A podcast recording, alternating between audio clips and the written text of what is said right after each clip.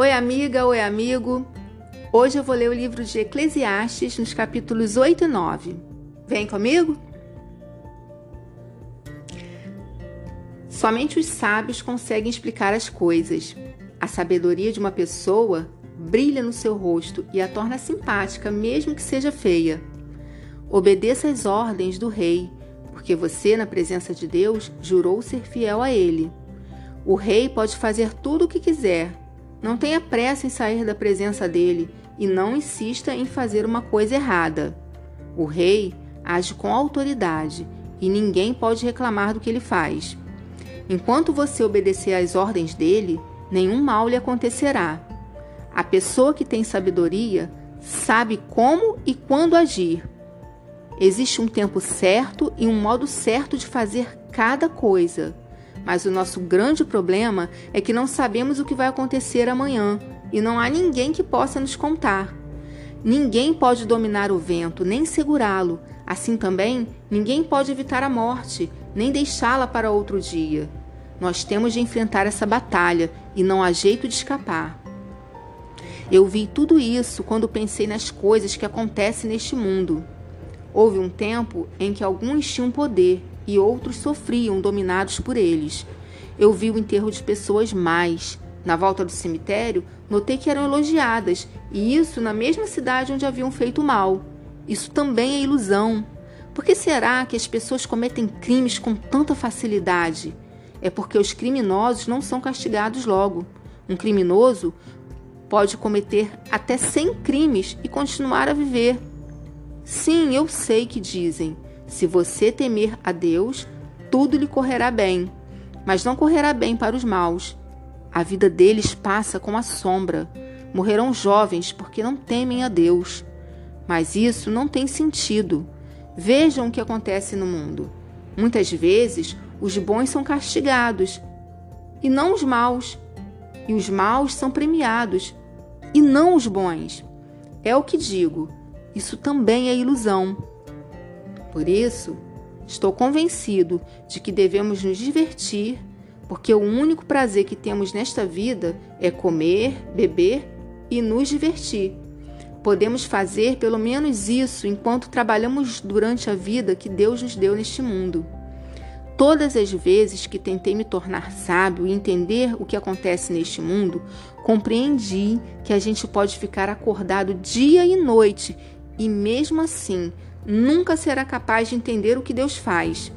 Por mais que a gente se esforce, nunca entende. Os sábios podem dizer que conseguem compreender, mas na verdade eles também não entendem. Eu pensei bastante e me esforcei para entender tudo isso e cheguei à conclusão de que Deus controla o que as pessoas sábias e honestas fazem e até o amor e o ódio delas. Ninguém sabe nada do que vai acontecer no futuro, mas isso não faz diferença, pois a mesma coisa acontece com os honestos e os desonestos, os bons e os maus, os religiosos e os não religiosos, os que adoram a Deus e os que não adoram. A mesma coisa acontece com quem é bom e com quem é pecador, com a pessoa que faz juramentos e com a que não faz. A mesma coisa acontece com todos e isso é o pior de tudo que acontece neste mundo. O coração das pessoas está cheio de maldade e de loucura, e de repente elas morrem. Mas enquanto se vive neste mundo, existe alguma esperança, porque é melhor ser um cão vivo do que um leão morto. Sim, os vivos sabe, sabem que vão morrer, mas os mortos não sabem nada. Eles não vão receber mais nada e estão completamente esquecidos. Os seus amores, os seus ódios, as suas paixões, tudo isso morreu com eles. Nunca mais tomarão parte naquilo que acontece neste mundo.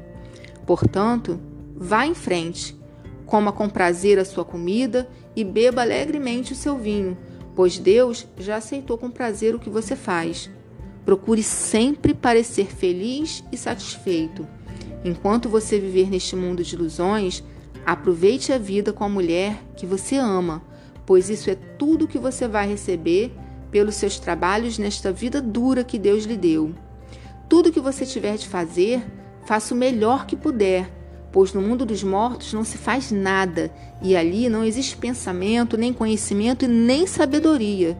E é para lá que você vai.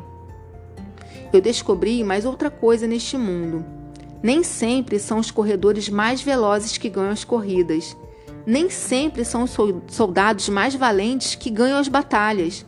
Notei ainda que as pessoas mais sábias nem sempre têm o que comer e que as mais inteligentes nem sempre ficam ricas. Notei também que as pessoas mais capazes nem sempre alcançam altas posições. Tudo depende da sorte e da ocasião, pois ninguém sabe quando a hora da desgraça vai chegar.